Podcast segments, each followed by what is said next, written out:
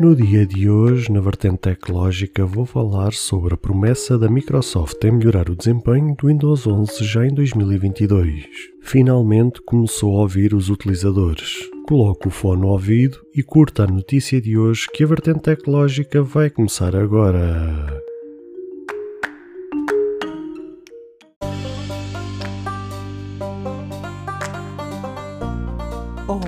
Seguidores e ouvintes deste fantástico e inigualável podcast de tecnologia. Eu sou André Silva e esta é a nossa, a vossa vertente tecnológica.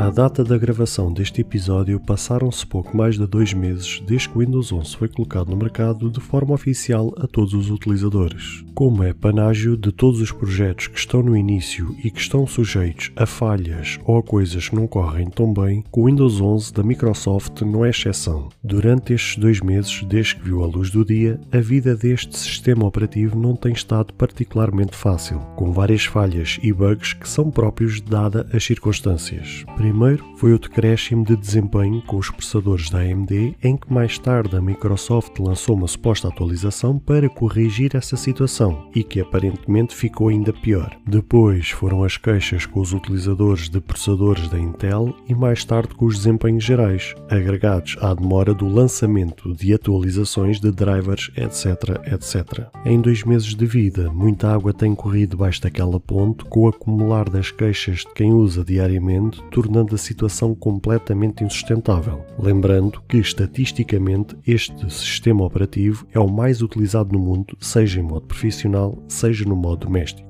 Mas uma das coisas que o Windows 11 veio trazer de bom e de melhor face ao seu antecessor é o de estar mais atento e mais próximo dos seus utilizadores para que assim possa receber mais feedback do utilizador comum, onde este vê que a sua opinião não só é importante, como contribui significativamente para melhorar este sistema operativo. Foi através da rede social Reddit que a Microsoft tornou público quais os planos para o próximo ano de 2022. Através de um post AWA, que significa Ask Us Anything, que este tema foi abordado, onde a mesma afirmou que está a trabalhar fortemente para subir de nível face ao desempenho que o Windows 11 tem. A equipa de desenvolvimento do Windows disse o seguinte perante um utilizador e passa a citar aspas. Obrigado por compartilhar esses detalhes parte do que você mencionou é desempenho ditado pelo WinUI, mas também alguns provavelmente não estão relacionados a nada que a nossa equipa faça, mas ainda assim esse feedback é importante barra válido para o Windows como um todo. Internamente, além de querer focar parte do tempo da nossa estrutura de experiência do usuário no desempenho em 2022, também temos uma equipa dedicada formada recentemente para abordar esse tópico de forma mais holística. Portanto, há várias coisas que estamos fazendo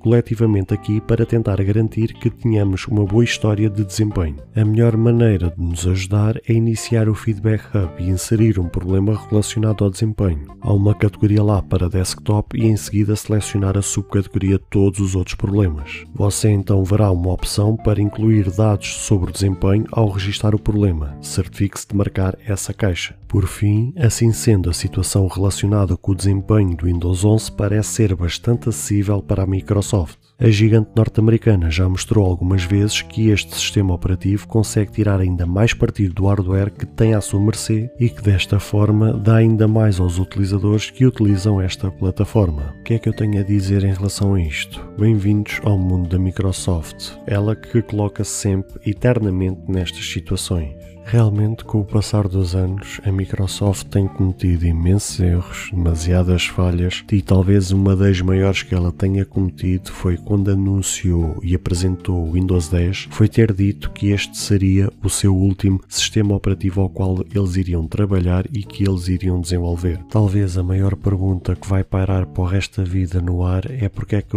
a Microsoft foi desenvolver um novo sistema operativo, quando ela já tinha trabalhado já há alguns anos o Windows 10, que era um sistema operativo que já estava tão bem trabalhado, tão bem desenvolvido, funcionava sem grandes stresses, tinha apagado um pouco de vez aquela sombra que pairou durante anos e anos a fio, a questão das telas azuis, a questão dos bugs e erros uh, crassos, apesar que ainda continuava a acontecer com alguma regularidade, mas como é uma velha história, como nós já sabemos, esses erros e esses bugs acontecem muito nos computadores OM, ou seja, naqueles que não são desenvolvidos pela própria Microsoft, são aqueles de outras fabricantes, ou seja, como se fosse uma HP, uma ASUS, etc, etc, e que ficam sempre dependentes de atualizações de drives, de atualizações de cruzamento entre uma atualização da Microsoft e outra da própria marca ou da própria fabricante, e então vai sempre haver essa questão e essa dúvida, mas ainda assim, obviamente, que a Microsoft tinha desenvolvido e tinha fabricado e tinha posto a trabalhar no mercado um sistema que estava tão bem limado, tão bem trabalhado, e o que eles só precisavam era ter pegado nesse sistema operativo e ter criado algo de novo em cima do Windows 10, ou seja, não precisavam ter criado um novo sistema operativo. Eu até no fundo, no fundo, consigo perceber aquilo que a Microsoft tentou fazer. Eu acho que com mais grandes marcas há um momento na vida que elas tentam fazer uma repaginação, uma mudança de visual, de conceito, ou seja, mudar o rumo e seguir novos caminhos. Isso aconteceu agora recentemente com o Facebook, quando agora criou a empresa Meta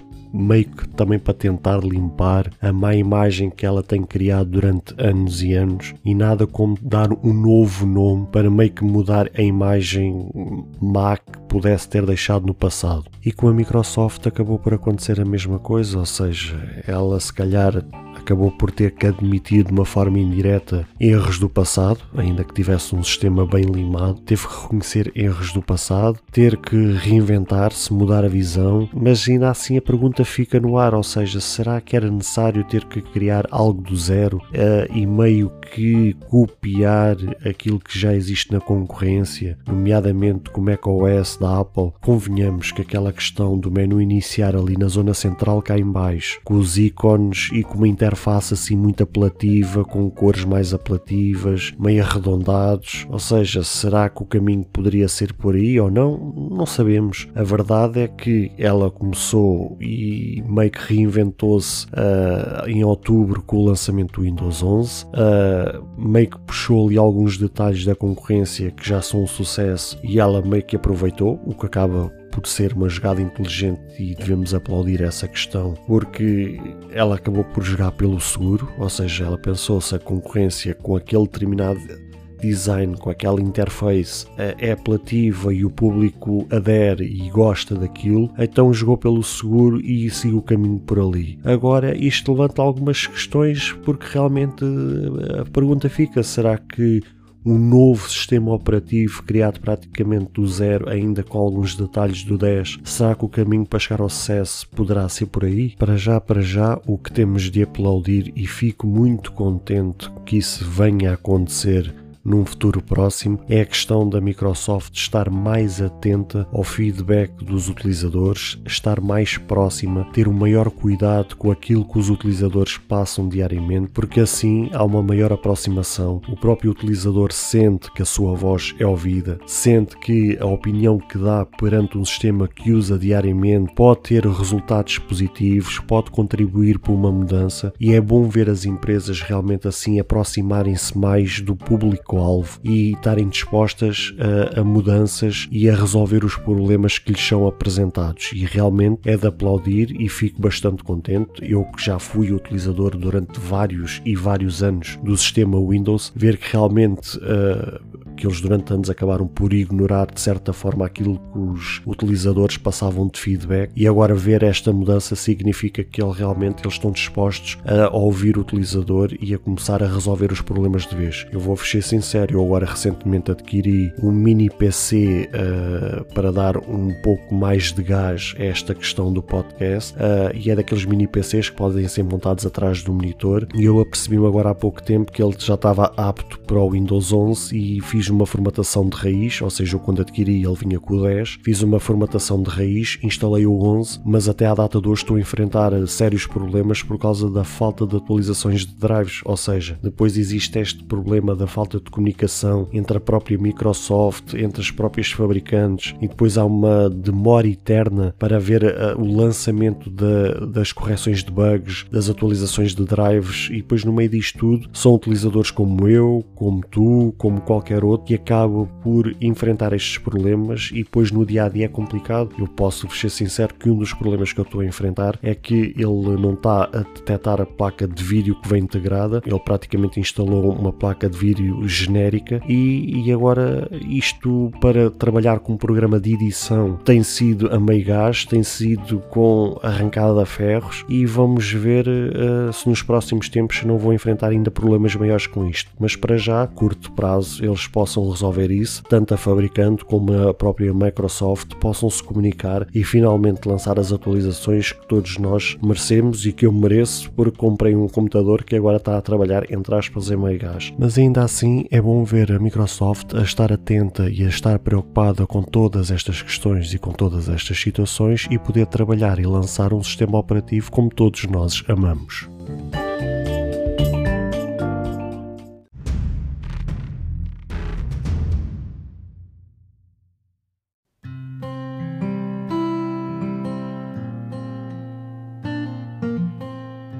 Caros ouvintes, chegamos infelizmente ao fim de mais um episódio. Espero que cada um de vós tenha gostado. Se de facto gostaram deste episódio, passem no Apple Podcast e avaliem e comentem este podcast. Ou se a vossa plataforma de podcast permitir fazer alguma avaliação, então peço que o possam fazê-lo, para que seja recomendado nas pesquisas e chegue a mais pessoas. Se vocês quiserem ser apoiantes deste projeto, basta aceder ao link que está na descrição deste ou qualquer outro episódio. Caso tenham alguma dúvida, ou queiram fazer alguma crítica, seja ela positiva ou negativa, ou até mesmo queiram sugerir algum tema para ser falado no futuro em algum episódio, todos os contactos estarão na descrição de cada episódio, incluindo este. Beijos e abraços e até ao próximo episódio. thank you.